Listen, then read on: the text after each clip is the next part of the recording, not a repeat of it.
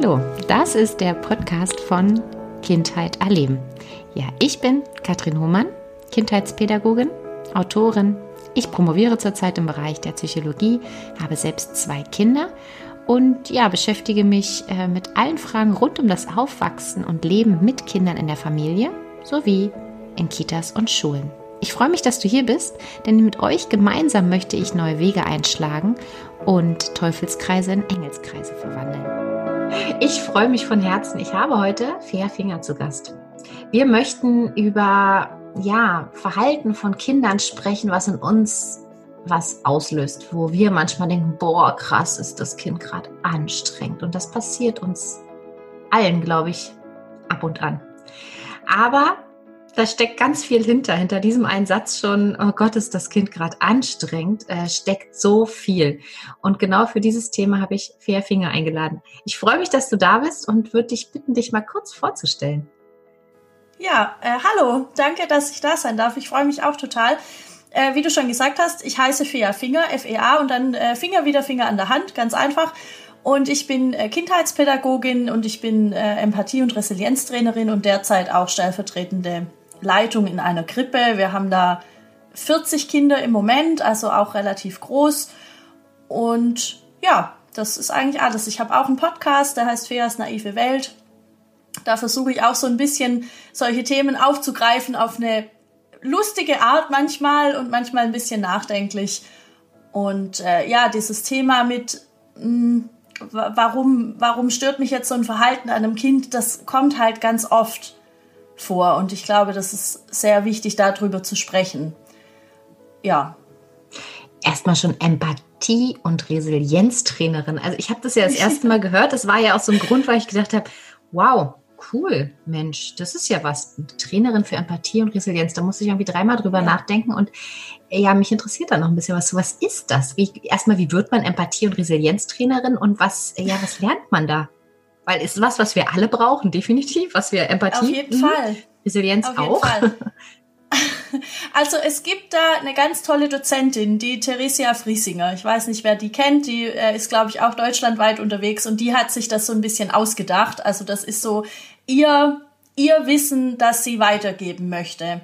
Eben gerade um, um die Kita-Welt zu verbessern und um da den Leuten zu helfen, so ein bisschen empathischer zu sein. Und sie sagt einfach, mh, mm, ohne Selbstempathie kann ich nicht empathisch sein. Aber wie bin ich denn jetzt mit mir selbst empathisch? Wie funktioniert das denn? Und das lernt man so in diesem, in diesem Kurs. Der wird auch immer wieder ein bisschen verbessert und ausgebaut und so. Und sie ist da wirklich voll mit Herzblut dabei. Und den Kurs habe ich eben gemacht. Das ging, ich glaube, über ein Jahr ja, über ein Jahr und dann eben wochenendweise und dann gibt es da ganz verschiedene Module. Also das fing an mit erstmal an sich selber arbeiten. Also welche Glaubenssätze habe ich, die, die mich vielleicht einfach auch behindern, die mich limitieren? Welche Glaubenssätze habe ich, die mich beflügeln, wo es schon wirklich vorwärts geht? Äh, woran darf ich da einfach noch arbeiten? Ähm, und dann kommt man da schnell dahinter, warum ein gewisses Verhalten an Mitmenschen so ein bisschen triggert. Das, es hat halt immer mit, mit einem selbst zu tun. Das ist keine Raketenwissenschaft. Aber die Frage ist einfach, wie löse ich das dann auf und wie komme ich auch in der Situation dann drauf zu sagen, ah, okay, das hat jetzt gar nichts mit dem Außen zu tun, sondern mir fehlt gerade was. Aber was fehlt mir denn? Was ist denn mein Bedürfnis jetzt gerade? Und das dann zu erkennen und eben nicht dann aneinander hochzugehen. Das ist so der eine Teil. Dann haben wir ganz viel gemacht in Richtung Hirnforschung, also wo im Gehirn sitzt welches Areal, wie kann ich das trainieren. Ähm, das weiß man ja mittlerweile auch, dass man mit, mit verschiedenen äh, Trainings einfach diese Glaubenssätze verändern kann und dadurch verändert sich das Gehirn. Das ist ja nicht, nicht abgeschlossen irgendwann. Du kannst das ja bis, weiß ich nicht, bis du alt bist, richtig alt, kannst du das immer noch trainieren und kannst immer noch dazulernen. Früher hat man ja viel gesagt, ja, äh, dieses was Hänschen nicht lernt und so. Und das ist halt mhm. halt Quatsch. Also ich denke, viele kennen auch Gerald Hüther, der sagt im Grunde genau das Gleiche. Also man kann, wenn man möchte, immer noch dazulernen und das ist unheimlich faszinierend. Und dann haben wir eben diese ganzen Dinge gelernt da und auch verschiedene Strategien. Also wie kann ich auch jemanden aus so einer Situation rausholen? Wie kann ich jemanden coachen, dass, dass er oder sie einfach in, in gewisse Verhaltensmuster gar nicht mehr reinfällt. Weil ganz oft sind das ja Situationen, wo man sagt, oh, das kenne ich schon, das passiert mir immer da. Also, ne, jeden Tag komme ich zum Bäcker und dann ist da irgendwie die Frau und das, die irgendwas hat, die, die nervt mich da mit ihrem roten Hut und dann weiß man nicht so genau warum, aber das habe ich da immer und dann werde ich direkt aggressiv. So. Also genial, das können wir auf, auf uns selbst beziehen, das können wir auf Kinder ziehen, aber jetzt mal, ja, ja ich glaube, ich habe da dann am Ende auch noch mal eine schöne Frage, die, ich weiß, was mich immer triggert und wo ich auch äh, reihenweise Freundinnen habe, die was von was getriggert werden. Ich glaube, das frage ich dich am Ende nochmal, wenn, wenn ja, die Zeit noch reicht, die muss reichen.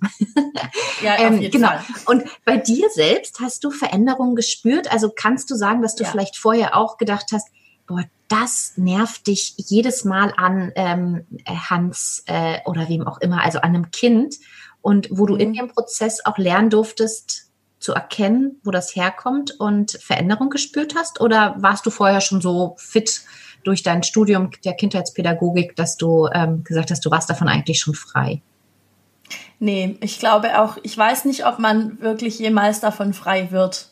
Also es ist immer so, man fängt das an und dann geht's immer weiter und es kommt immer mehr. Aber was ich auf jeden Fall hatte, ganz am Anfang, war so ein, so ein ganz großer Aha-Moment, weil dieses Thema von, es betrifft immer mich selbst und es fängt immer alles bei mir an und so, ich glaube, das, das ist bekannt. Es gibt ja auch Biografiearbeit und so weiter. Aber erstmal war die Art, wie ähm, Theresia Friesinger das einfach macht, nochmal anders, ähm, weil es sehr direkt in, in sehr tiefe Ebenen geht und, und man auch, also ich habe auch gemerkt, das ist gut, das muss jetzt auch so sein. Wir haben sind ja alle reihenweise gesessen, haben geheult, aber das, das durfte auch sein, das war auch gut so.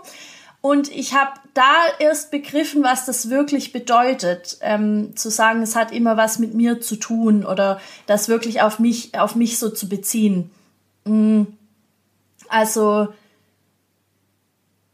man, also ich hatte schon immer wieder Situationen, mich nerven zum Beispiel immer mal wieder Kinder, die, die so sehr an mir dran kleben und ich verstehe nicht genau warum. Also gar nicht, wenn, wenn das jetzt, wenn, also zum Beispiel in einer Vorlesesituation, ja, und dann gibt's so ein Kind, das wirft sich dann von der Seite einmal quer drüber und äh, klebt da so richtig an mir dran und ich denk so, muss das denn sein? Kannst du nicht sehen, dass da schon drei Kinder sitzen, kannst du nicht da kurz jetzt warten, musst du das machen. Und das hat mich immer total getriggert. Und ähm, ich wusste immer, das hat eher was mit mir zu tun wie mit dem Kind, aber ich wusste nicht, woran es halt liegt.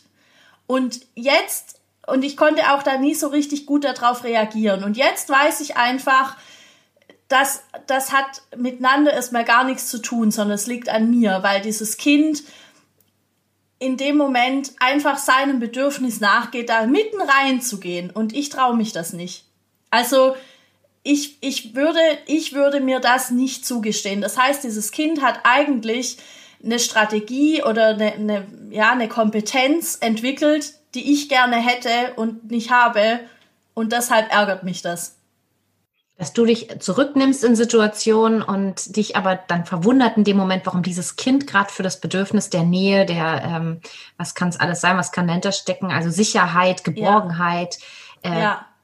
kommt ohne mal zu ja. fragen, darf ich mal, ne? Und jemand anderes genau. und auch nicht sieht, dass jemand anderes das vielleicht auch gerade auf eine andere ich sag mal, gesellschaftskonformere ähm, äh, weise Strategie sich erfüllt und jemand anderes prescht so vor. Okay, ja. und das hat in dir ja. so ein, ah, so ein, so ein, so eine Situation gemacht, wo du gedacht hast, ach ja, gut, was, ja. was soll das? Also jetzt? das mhm. hatte ich, und natürlich kriegt man auch die Situationen immer geliefert, ja. Also du kriegst ja immer diese, diese Lerngeschenke geliefert, die du dann gerade brauchst. Lerngeschenke, Ausrufezeichen, also, Ausrufezeichen. Super. Ja, ein Lerngeschenk, ein Kind. Mhm ja, ich hatte immer diese Situationen und es hat mich immer genervt. Also das war, das sind wirklich so, so Momente, wo ich immer dachte, oh, ich mache wirklich diesen Beruf, ich mache das gerne und ich lese auch gerne vor. Aber wenn jetzt Kind XY wiederkommt und sich da wieder so reinschmeißen muss, so, und dann habe ich, ich hatte das für mich dann schon so gelöst, dass ich gesehen habe, okay, wahrscheinlich braucht der Alexander da jetzt gerade also es sind fiktive Namen, ich nutze immer fiktive Namen, aber vielleicht braucht der Alexander da jetzt gerade irgendwie eine Aufmerksamkeit von mir. Vielleicht hat er sich besonders für das Buch interessiert, keine Ahnung. Und ich habe es dann schon geschafft, einfach so Momente ähm, herbeizuführen für das Kind, wo es einfach mit mir alleine dieses Buch anschauen kann. Und das hat immer schon ein bisschen geholfen. Aber so richtig dran kam ich halt nicht. Und was ich dann gelernt habe, ist wirklich, mich nochmal zu betrachten in der Situation, mein Verhalten zu sehen, ähm, einfach auch zu benennen, was ist das eigentlich für ein Gefühl. Es gibt ja dann auch stimmige und unstimmige Gefühle. Und ganz oft sind wir sehr in den un unstimmigen Gefühlen. Und dann zu benennen, äh, was ist wirklich das stimmige Gefühl und wie komme ich jetzt aus, dieser, aus diesem Reaktionsmuster raus. Ganz kurz, was könnt ihr jetzt in dieser Situation für alle, die zuhören, also zwei Sachen habe ich nochmal zurückzugehen für alle, die es noch nicht wissen, ähm, dass wir darüber gleich nochmal sprechen, was sind überhaupt Trigger, also was bedeutet Trigger sein, aber jetzt an dieser Stelle erstmal, äh, was könnte in diesem Moment ein unstimmiges Gefühl sein und was ein stimmiges? Also was ganz oft unstimmige Gefühle sind, sind so Dinge wie, da habe ich mich dann überfahren gefühlt. Also wenn jetzt dieses Kind angerannt kommt und sich da so reinschmeißt, ja, dass ich dann sage, oh, das überfährt mich jedes Mal. Dann kommt er da und er überrollt mich einfach mit, mit, mit, seiner, mit seinem ganzen Körper im wahrsten Sinne. Aber das ist ja kein, das ist kein Gefühl, das ist ein Symptom. Also, genau, ich wollte gerade ja? sagen, ne, überfahren, das ist eher so ein, eine Beschreibung für genau. etwas. Ne? Und das hat man ja oft, also auch in, in allen möglichen anderen Situationen im Alltag sagen wir ganz oft, da habe ich mich überfahren gefühlt. Oder das ist wie wenn mir jemand ein Messer in den Rücken rammt. Oder ja, solche Dinge. Also die, diese, diese ganzen bildlich gesprochenen Gefühle sind eigentlich keine Gefühle. Die sollen ausdrücken und dem Gegenüber klar machen, das ist, was ich empfinde aber eigentlich weiß ich selbst in dem Moment nicht, was ich empfinde, sondern es macht es halt bildlich klar. Wenn ich zu dir sage, hey, in, in der und der Situation, das war wie wenn mich jetzt da ein LKW überfährt, dann hast du davon ein Bild und du kannst das nachvollziehen. Aber das ist noch nicht ein Gefühl. Und, und das man dann erstmal, wenn du mir das, Entschuldigung, wenn du mir das sagst, mhm. auch das Gefühl von, ich wäre jetzt daran auch beteiligt und schuld. Ne? Also wenn du mir jetzt sagst, boah, ja. das ist, ich habe, ja, es ist wie so ein LKW, als du mir das gesagt hast, ja. dann würde ich als Kind oder auch als erwachsener Mensch erstmal drei Schritte zurückgehen und denken, okay, was habe ich denn jetzt falsch gemacht? Huch, es ja. ist noch nicht konkret mhm. genug, damit können wir noch nichts mhm. anfangen. Ne? Mhm. Genau, man kann nichts damit anfangen und das ist halt, das machen ja auch Leute als, als Feedback-Kultur. Die kommen dann und sagen, oh, also weißt du, in der und der Situation darf ich dir mal ein Feedback geben, das hat mich richtig überfahren. Und das ist schon so ein, hu, also da kriegt man so einen Abstand erstmal. Also das ist auch kein, kein Feedback im Sinne von einem Feedback, ja. Also da wäre es schön, erstmal selber für sich zu klären, was war das denn, was mich so überfahren hat. Und ähm, was dann hilft, ist erstmal zu schauen, wo sitzt dieses Gefühl von überfahren werden. Wo, wo in meinem Körper kann ich das lokalisieren? Ist das am Kopf? Ist das in den Schultern? Ist das im Bauch? Wo sitzt das denn? Und ich erzähle immer gerne von Schorsch.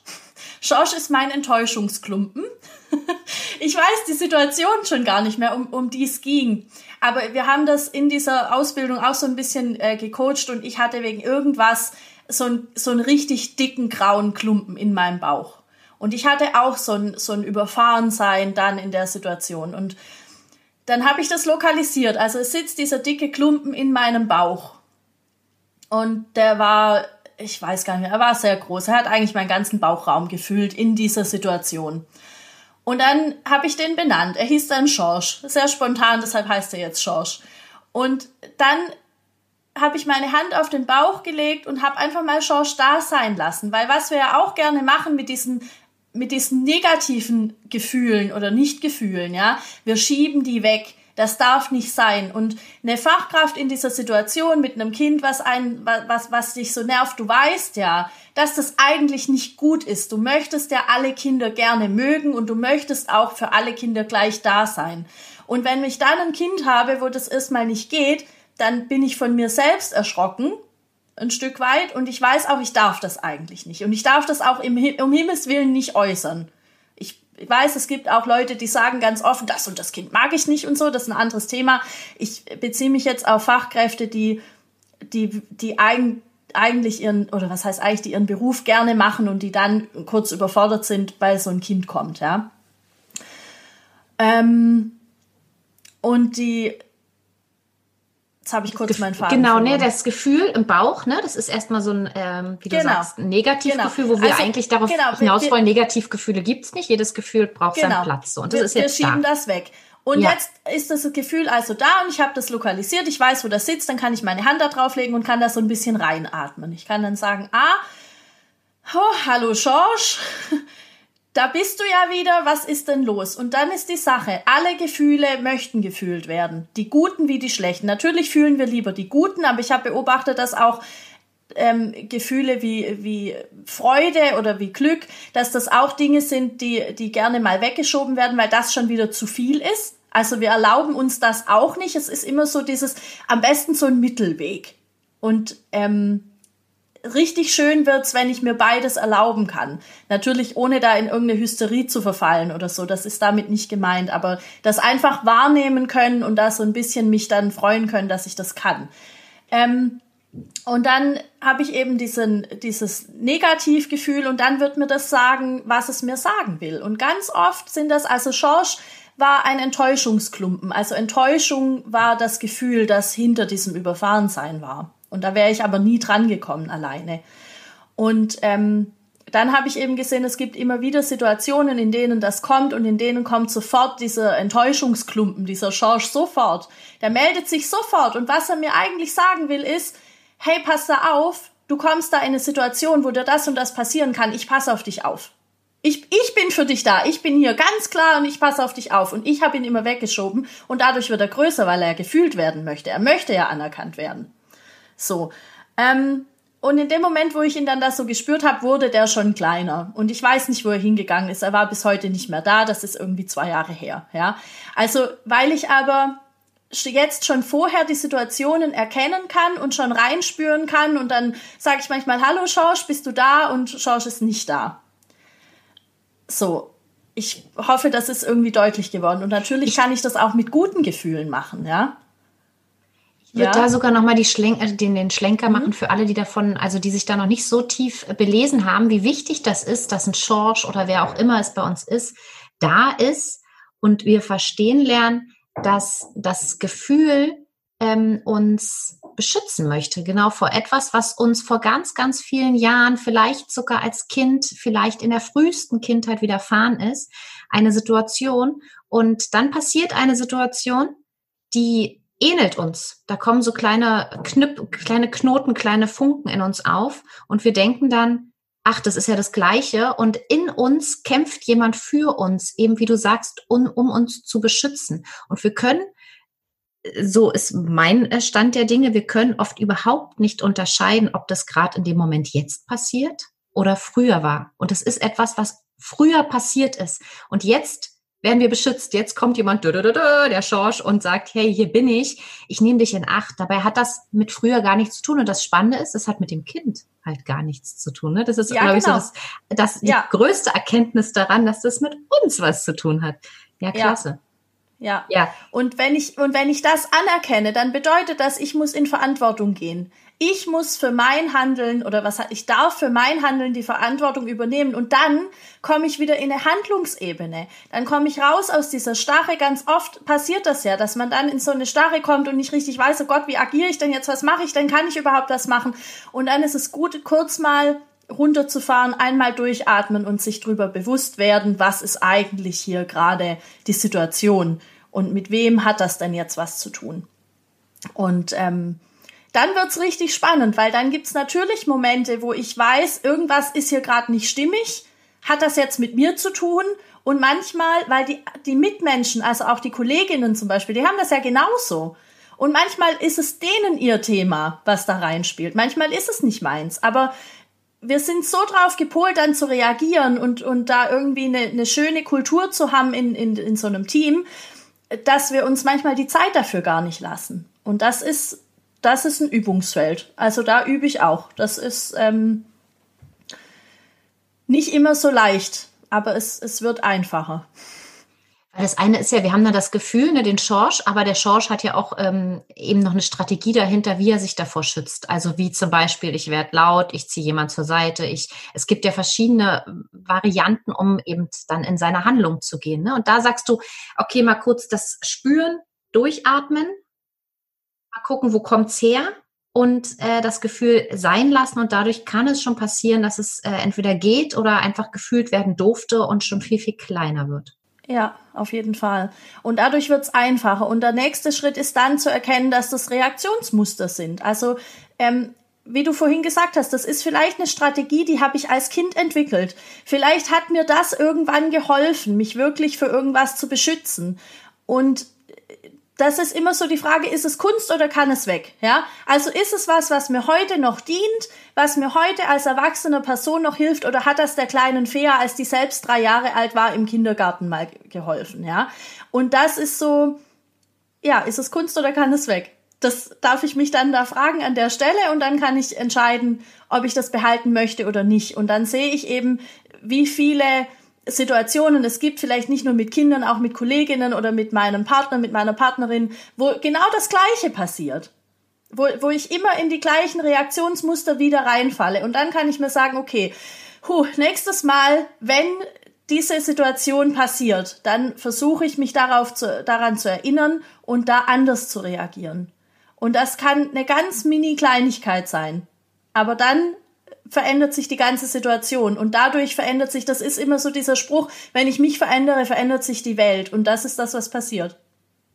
Das Schöne ist ja schon, wenn ich sage, aber so ist es. Ja, es, aber es darf spirituell. Also ich finde äh, auch für alle, die da manchmal denken, inneres Kind, bla, ich habe da auch schon öfter gehört, oh, sei ein bisschen vorsichtig damit, weil man schreckt damit viele ab. Ähm, das mag sein. Dennoch finde ich äh, Spiritualität, das innere Kind, alles, was daran äh, verknüpft ist, so unglaublich wichtig und hochspannend. Und jeder kann sich ja davon auch nehmen, was er gebrauchen kann. Aber so wie du sagst, diese äh, andere Brille aufsetzen, also sagst, es verändert sich etwas. Also ich finde schon allein bei dem, bei dem Ausspruch, ähm, das Kind gibt mir ein Lerngeschenk. Damit verändere ich doch nicht nur die Situation, sondern ein Stück weit die ganze Welt beziehungsweise die Beziehung zwischen mir und dem Kind. Also das ist doch schon so was Wundervolles zu sagen, ich halte kurz inne, ich gucke hin ähm, und vielleicht gelingt es mir sogar zu sagen, danke dafür, für dieses kleine Geschenk und ich schaue mal, was das gerade mit mir macht.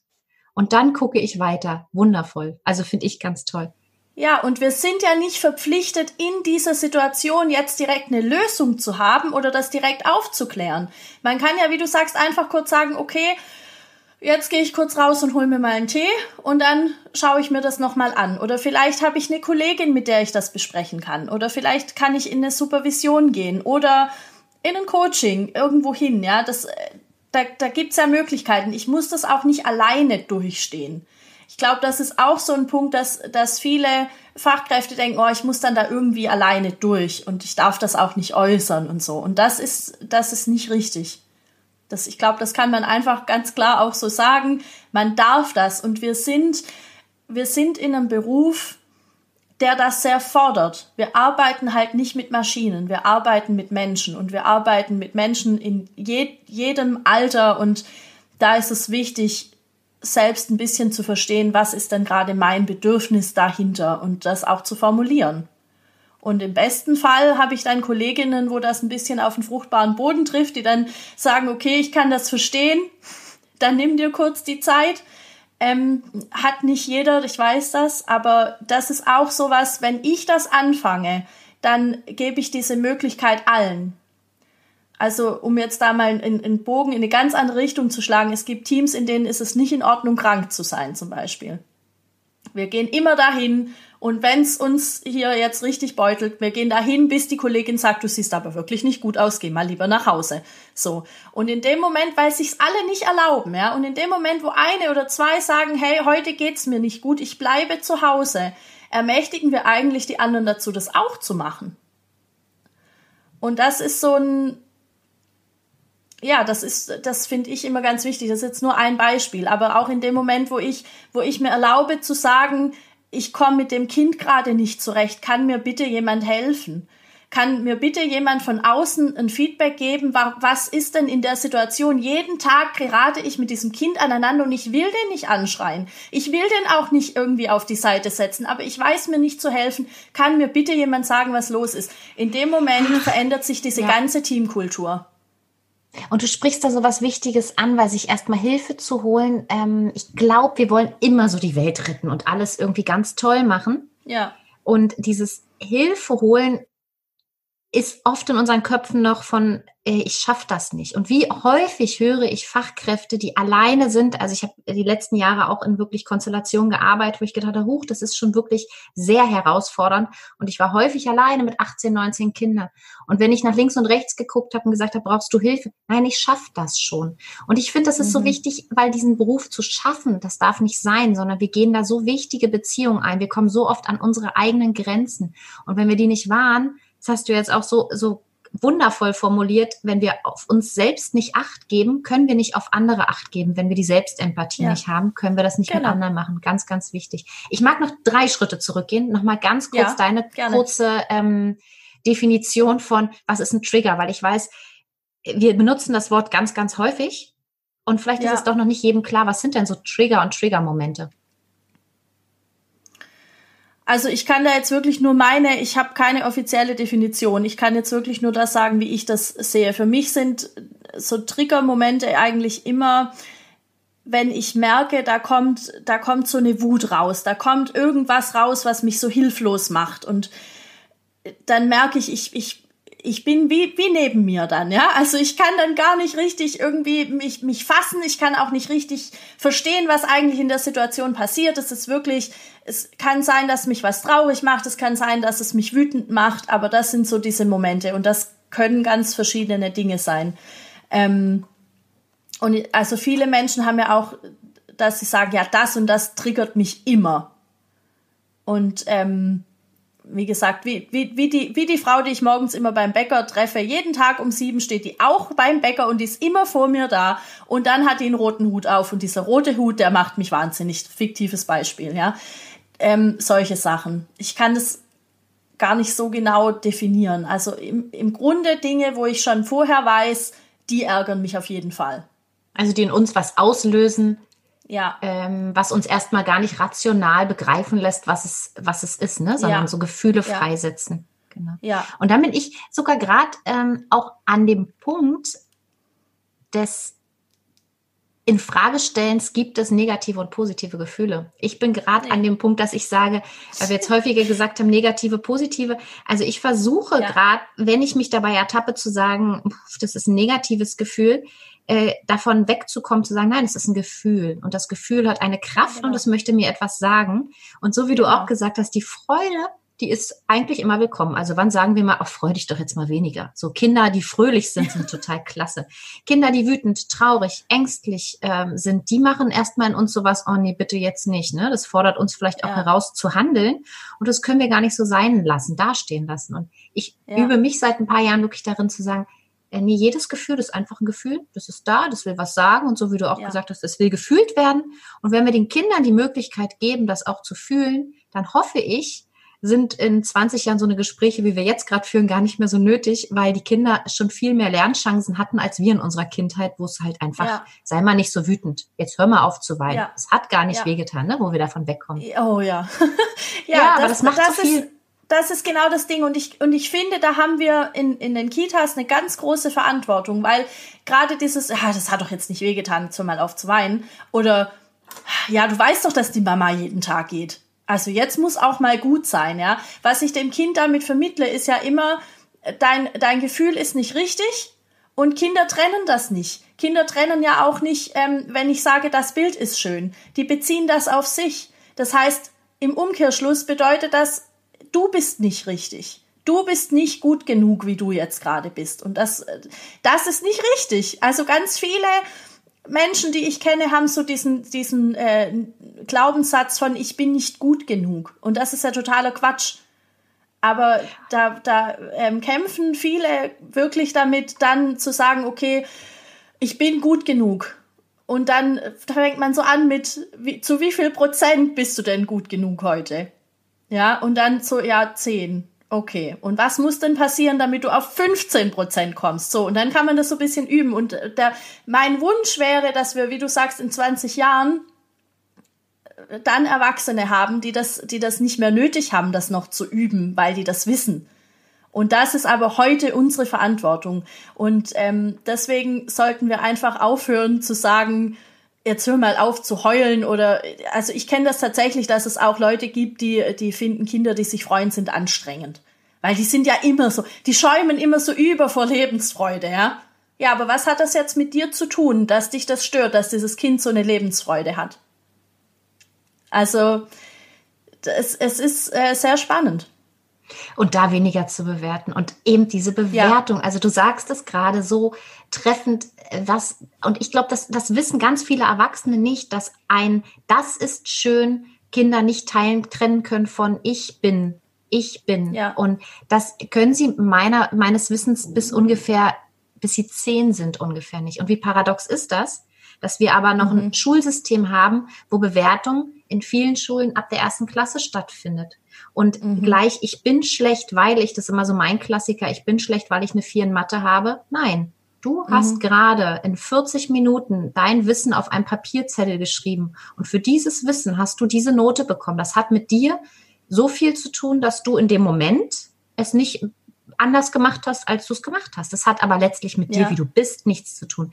Aber ist es ja. nicht wirklich verrückt, dass wir noch ähm, professionelle Personen in diesen Ausübungen der Berufe haben, die Kinder benoten, einschätzen, äh, ihnen das ja. auch zum Teil äh, unreflektiert zurückgeben eine Note an, ja. an Latz knallen und auch schon in der Kita vergleichen, der kann das schon, du kannst das noch nicht, obwohl wir doch wissen, dass das Kinder an ihrem Selbstwert schädigt, herabwürdigt und ähm, ja zum Teil auch einfach richtig demütigt. Und das ist doch schon so ein Paradox, wo ich denke, warum kann das nicht geändert werden, wenn unsere Wissenschaft diese Erkenntnis hat? Also das sind so Sachen, da frage ich mich dann immer, okay, äh, schade, ne, ja. dass das überhaupt nötig sein muss, weil dann wären wir doch alle ja. ein bisschen weiter, würden wir auch den Fachkräften den Wind aus den Segeln nehmen und sagen, ihr müsst das gar nicht mehr tun. Ihr dürft mit den Kindern sein und euch darauf ja. konzentrieren, wo sie ähm, ja Unterstützungsmöglichkeiten brauchen, wo sie ja und einfach auch die Kompetenzen sehen. Und das fehlt noch ja. zum Großteil.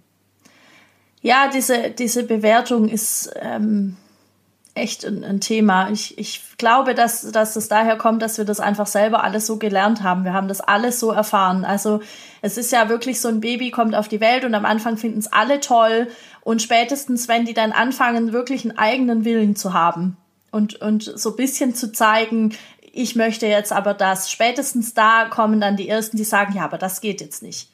Also als Mädchen kannst du dich so und so nicht verhalten. Als Junge solltest du aber das so und so machen. Ähm, die und die Verhaltensweisen sind nicht erwünscht. Und äh, Jungs weinen nicht und weinen ist generell ganz schwierig, weil das ist so anstrengend und so. Und da beginnt diese Objektifizierung. Und ähm, das, das, das hängt halt immer von vielen Faktoren ab. Ich weiß jetzt nicht genau, wie oft man in eine Situation kommen muss, um daraus tatsächlich für sich einen Glaubenssatz zu entwickeln oder eine Strategie oder so. Da wird es eine bestimmte Anzahl wahrscheinlich geben. Aber mein Anliegen ist es schon, dass die Kinder, die ich betreue, mehr Situationen erleben, in denen sie bestätigt werden, in dem, wie sie sind, also wirklich in dem, wie sie sind und nicht in dem, was sie gerade machen, ähm, als umgekehrt weil ich das für unheimlich wichtig halte. Und was ich, was ich schon oft gehört habe, sind dann so Dinge wie, ja, deine Kinder, die kennen alle auch keine Regeln und die haben auch alle keine Struktur und so. Und das ist Quatsch. Die haben nur alle ihre eigenen Regeln und ich kann es aushalten.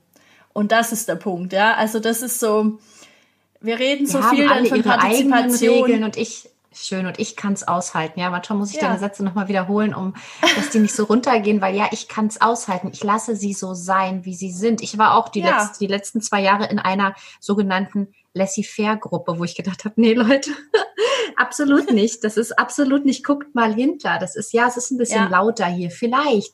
Und vielleicht, ja, ne, genau, ich kann es aushalten und ich bin äh, in Kontakt mit den Kindern und sie und ich möchte das in auch. einer Reihe stehen. Also ich, ich sehe mich auch nicht als, als, ähm, als Erwachsene, die über die Kinder irgendwas entscheidet. Natürlich gibt's einen Tagesablauf und natürlich gibt's gibt's Dinge, die, die eben so laufen müssen, wie sie laufen müssen. Aber innerhalb diesen, dieser Strukturen möchte ich, dass jedes Kind seine Individualität entwickeln kann.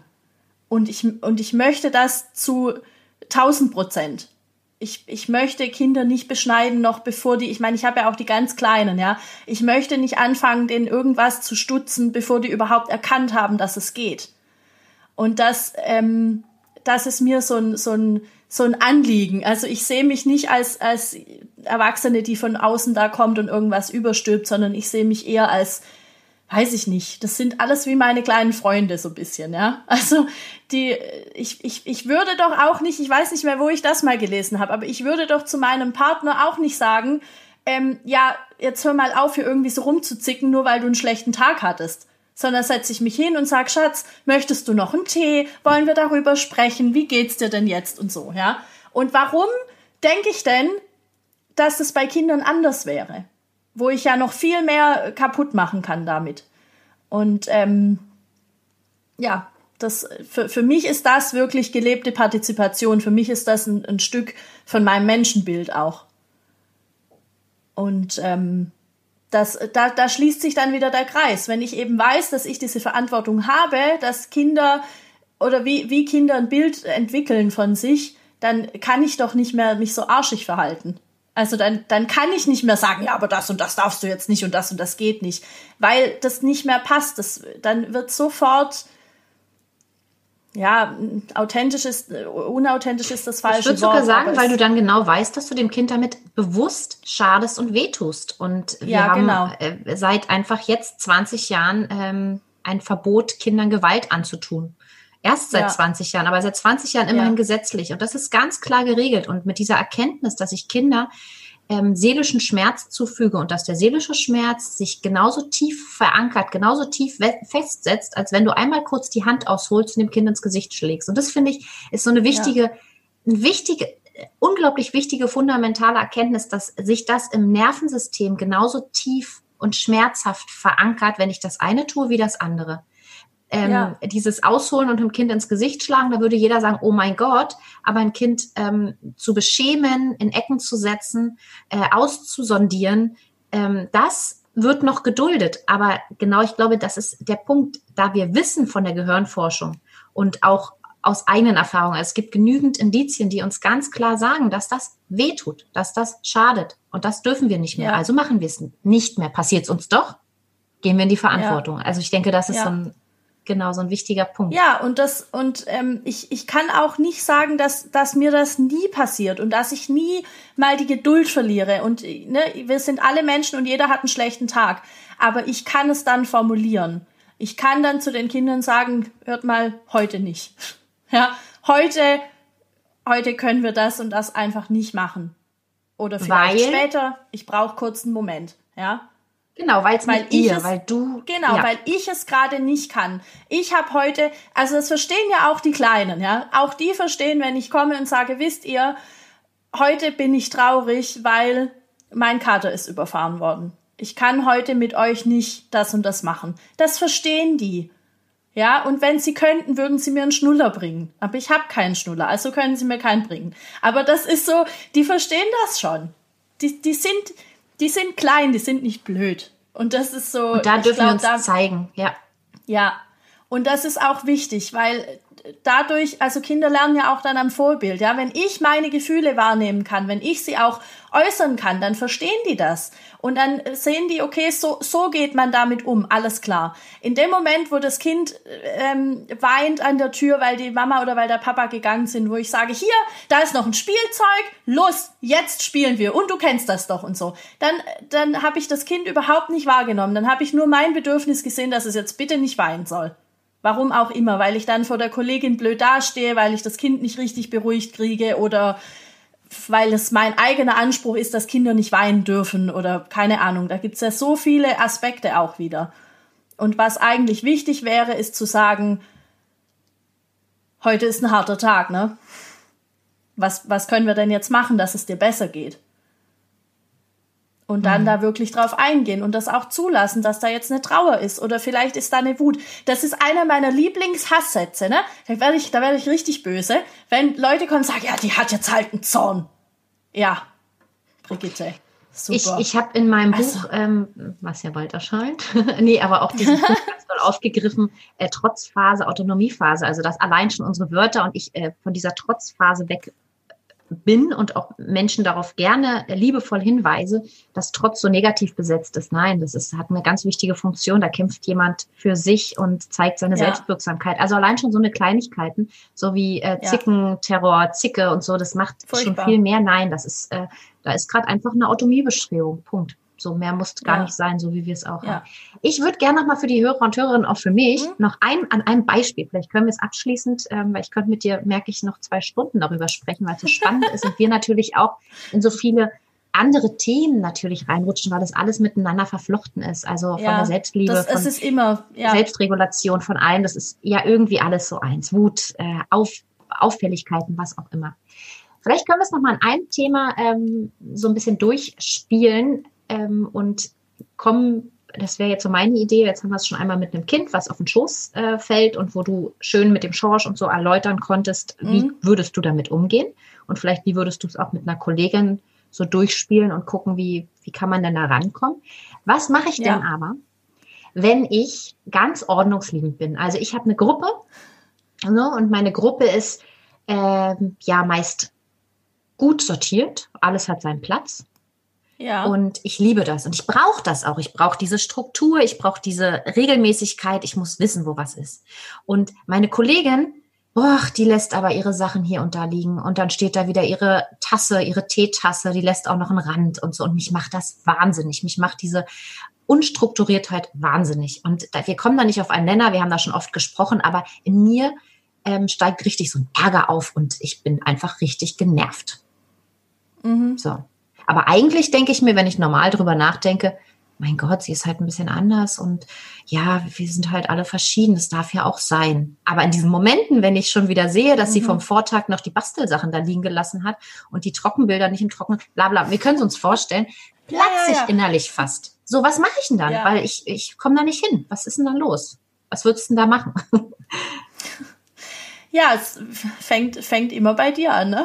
Also, es ist halt, die, die Frage ist ja, warum ist dir das so wichtig? Also was, was, was, was, ähm, was, was ist das Problem eigentlich für dich? wenn, wenn, wenn die da ihre Sachen so liegen lässt. Und auf der anderen Seite weißt du wahrscheinlich, weil man das irgendwie gesagt hat von außen, ja, jeder ist halt verschieden, das darf ja auch so sein, aber es kommt im Gefühl nicht an. Ja, es ist halt noch nicht, es ist nicht richtig da und dann fällt man immer in diese Reaktionsmuster. Und die Frage, die, die ich mir dann stellen würde, ist erstmal, okay, wenn ich in dieser Situation bin und die Bilder sind nicht da drin und da ist ein Rand von der Teetasse und äh, keine Ahnung, da liegen irgendwelche Stifte rum und so, dann wirklich in die Situation reinspüren oder wenn, wenn die passiert, dann kurz im Raum stehen bleiben und sagen, oh, was passiert jetzt hier? Was, was, was ist es? Und dann lokalisieren, wo sitzt dieses Gefühl? Wo im Körper ist es gerade?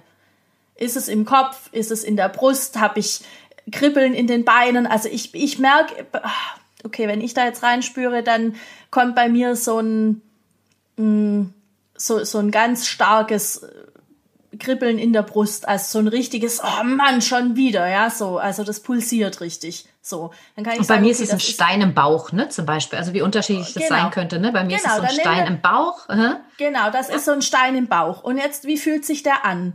Drückt der nach außen? Drückt der nach innen? Zieht der dich runter? Was macht der?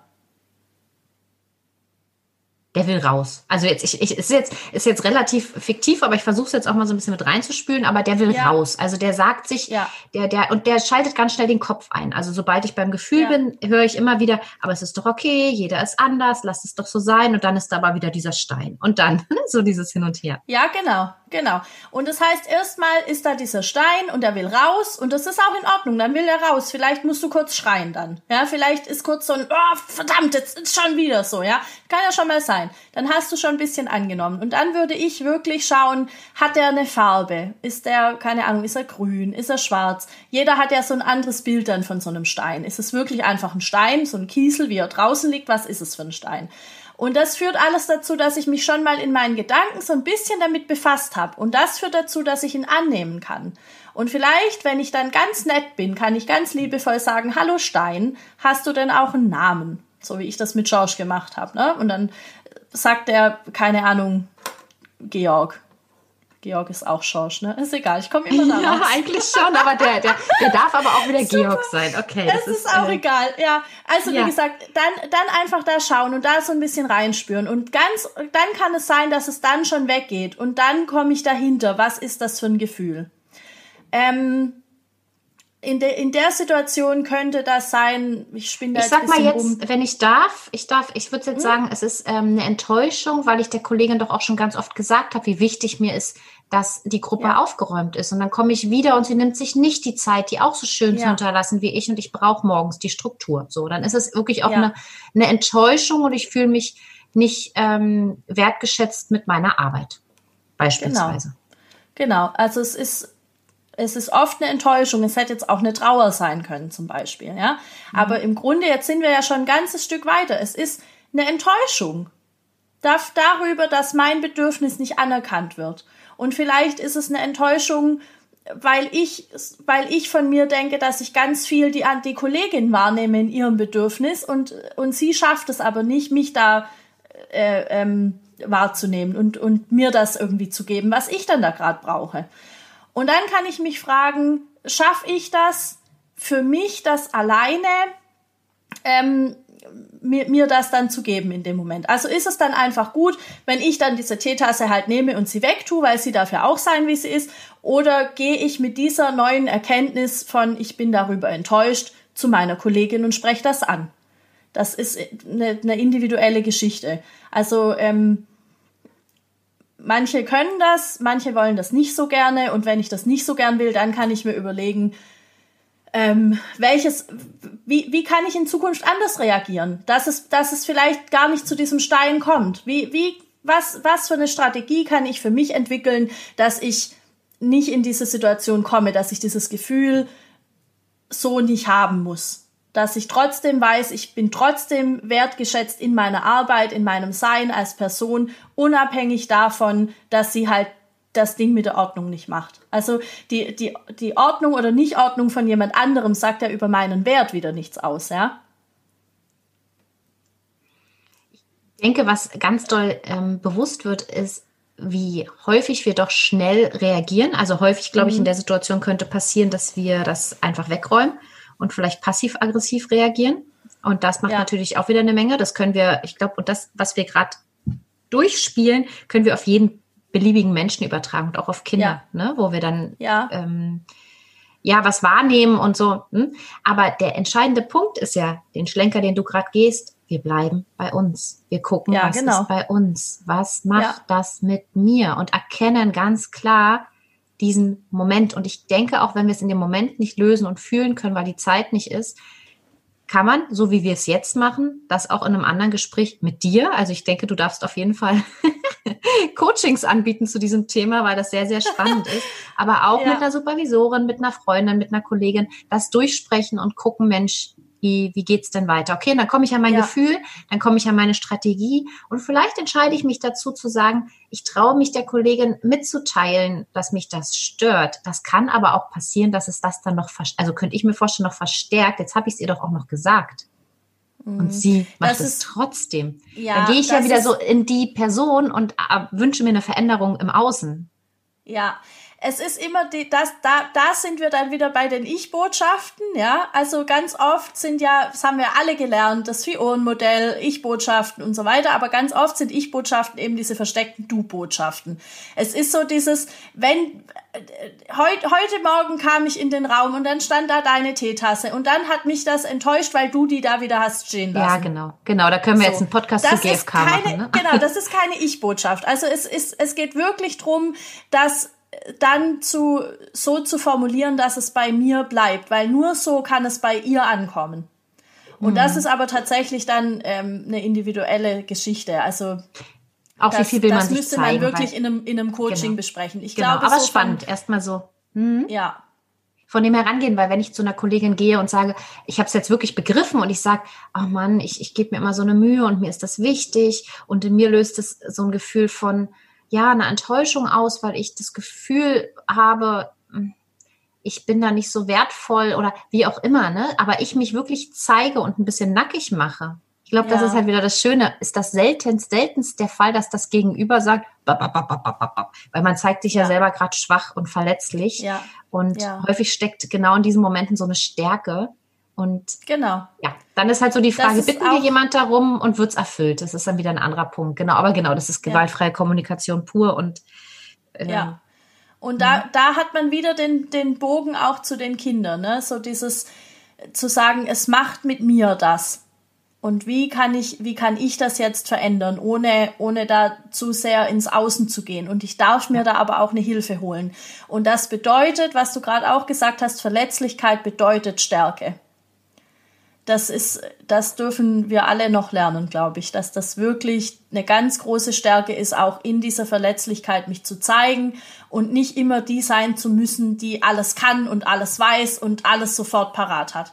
Ich glaube, dass, dass wir das alle irgendwie in Ausbildungen gelernt haben, auch über diese ganzen Kommunikationsmodelle, die es da gibt natürlich, ja, dass man, dass man damit aber eben auch Leute so, so ganz unbewusst in, in eine ganz blöde Ecke stellen kann. Das ähm, haben wir nicht gelernt. Also ich nicht. Das begreife ich jetzt erst so im, im Tun in der Praxis über die Jahre, dass nicht alle dieser Strategien einfach so gut sind. Also sie sind alle gut, aber man muss immer auch einen, einen Ticken noch weiter denken. Ich kann nicht einfach nur losgehen und sagen, ah, das und das und das und das. Ich, ich glaube, das Wichtige ist, sie waren mal gut und sie haben uns gedient und wir dürfen sie auch ja. ein Stück weit ähm, mit Dankbarkeit betrachten und sagen, danke, dass du da warst. Aber so wie du gesagt hast, ist das Kunst oder kann das jetzt weg? Aber ja. hilft es mir jetzt noch? Nein, es hilft ja, mir genau. jetzt nicht. Es schädigt die Beziehung. Und was wir gerade gemacht haben auf diesem äh, Erwachsenenmodell, wenn Kinder erleben, wie wir unter Erwachsenen so miteinander umgehen, das ist ja auch wieder so klar, sie, sie, sie tun nicht, was wir sagen, wie Jasper Juhl so schön sagt, sondern sie machen das, ja. was wir tun. Und wenn sie diesen wertschätzenden ja. Umgang mit uns selbst und mit Erwachsenen sehen, dann haben wir die Chance, dass wir so ähm, ja authentische, liebevolle, achtsame Vorbilder sind, dass sie Konflikte eben ähnlich austragen, als wenn ich das runterschlucke, ja. das Gefühl nicht sein lasse und die ja. ähm, Kollegin vielleicht dreimal anzicke und vielleicht der Knaller, sie kommt zwei Minuten zu spät aus der Pause und ich zicke sie dann noch mehr an eigentlich, weil ich mich am Morgen darüber geärgert hat, dass die Kaffeetasse da stand. Und dass genau sowas nicht passiert, dafür ja, ja. danke ich dir wirklich super doll für das Gespräch zu, zu durchzuspielen, wie wichtig es ist, immer und immer wieder bei uns anzusetzen, bei unserer Selbstempathie. Ja. Wenn du ja, abschließend, genau. weil wie gesagt, ich könnte mit dir mhm. noch ewig weiterreden, aber wahrscheinlich und hoffentlich machen wir einfach eine Fortsetzung ähm, zu einem Gerne. ähnlichen Thema. Das ist einfach unglaublich spannend, aber das, ich weiß, irgendwann ist es dann zu lang und dann können die Leute auch nicht mehr gut äh, ja, folgen und zuhören. Ja, ja. Aber abschließend zum Thema, das mhm. Kind ist anstrengend oder mich nervt etwas und äh, ne, was wir jetzt alles hatten. Was würdest du den Hörern gerne noch mitgeben? Dass das sein darf. Das, das Kind darf dich mal nerven. Das ist okay. Aber verlier dich da nicht drin, sondern frag dich im nächsten Atemzug, was hat es jetzt mit mir zu tun? Ich glaube, Danke. das, das wäre so ja. der wichtige Punkt für mich. Gänsehaut. Ja. Das ist okay. Nicht Fall. das Wegschieben, sondern lass es sein, es ist in Ordnung, aber frag dich, was dahinter steckt. Und dann hol dir Hilfe. Geh in ein Coaching. Und man muss auch nicht immer reagieren, ne? wie du sagst. Es darf genau. einfach so sein. Wir müssen, also so wie dein schönes Bild, das Kind fällt auf deinen Schoß. Ich darf das mitkriegen, ich darf das bemerken. Und ich muss auch nicht immer was tun. Ich darf auch einfach ja. mal kurz innehalten und das so beobachten und sein lassen. Ja. Und das mit als Lerngeschenk oh, und mir ist noch was wichtig. Mhm. Ähm, das, öfter mal kommt es auch vor, dass Kinder äh, irgendein Gefühl zeigen, irgendeine Reaktion und dann sagen Leute, ja, ich sehe jetzt, du bist zornig. Ja, das kannst du aber halt nicht wissen. Also sag's nicht. Das, das finde ich immer, ja, also man kann sagen, oh, ich, ich sehe jetzt, das macht ganz viel mit dir und das, das wühlt dich jetzt richtig auf und so. Und dann kann ich aber mit kleinen Kindern das auch schon lokalisieren. Da kann ich auch schon sagen, wo sitzt das denn? Was macht das denn jetzt gerade? Warum ist das so schlimm für dich oder so, ja? Sowas.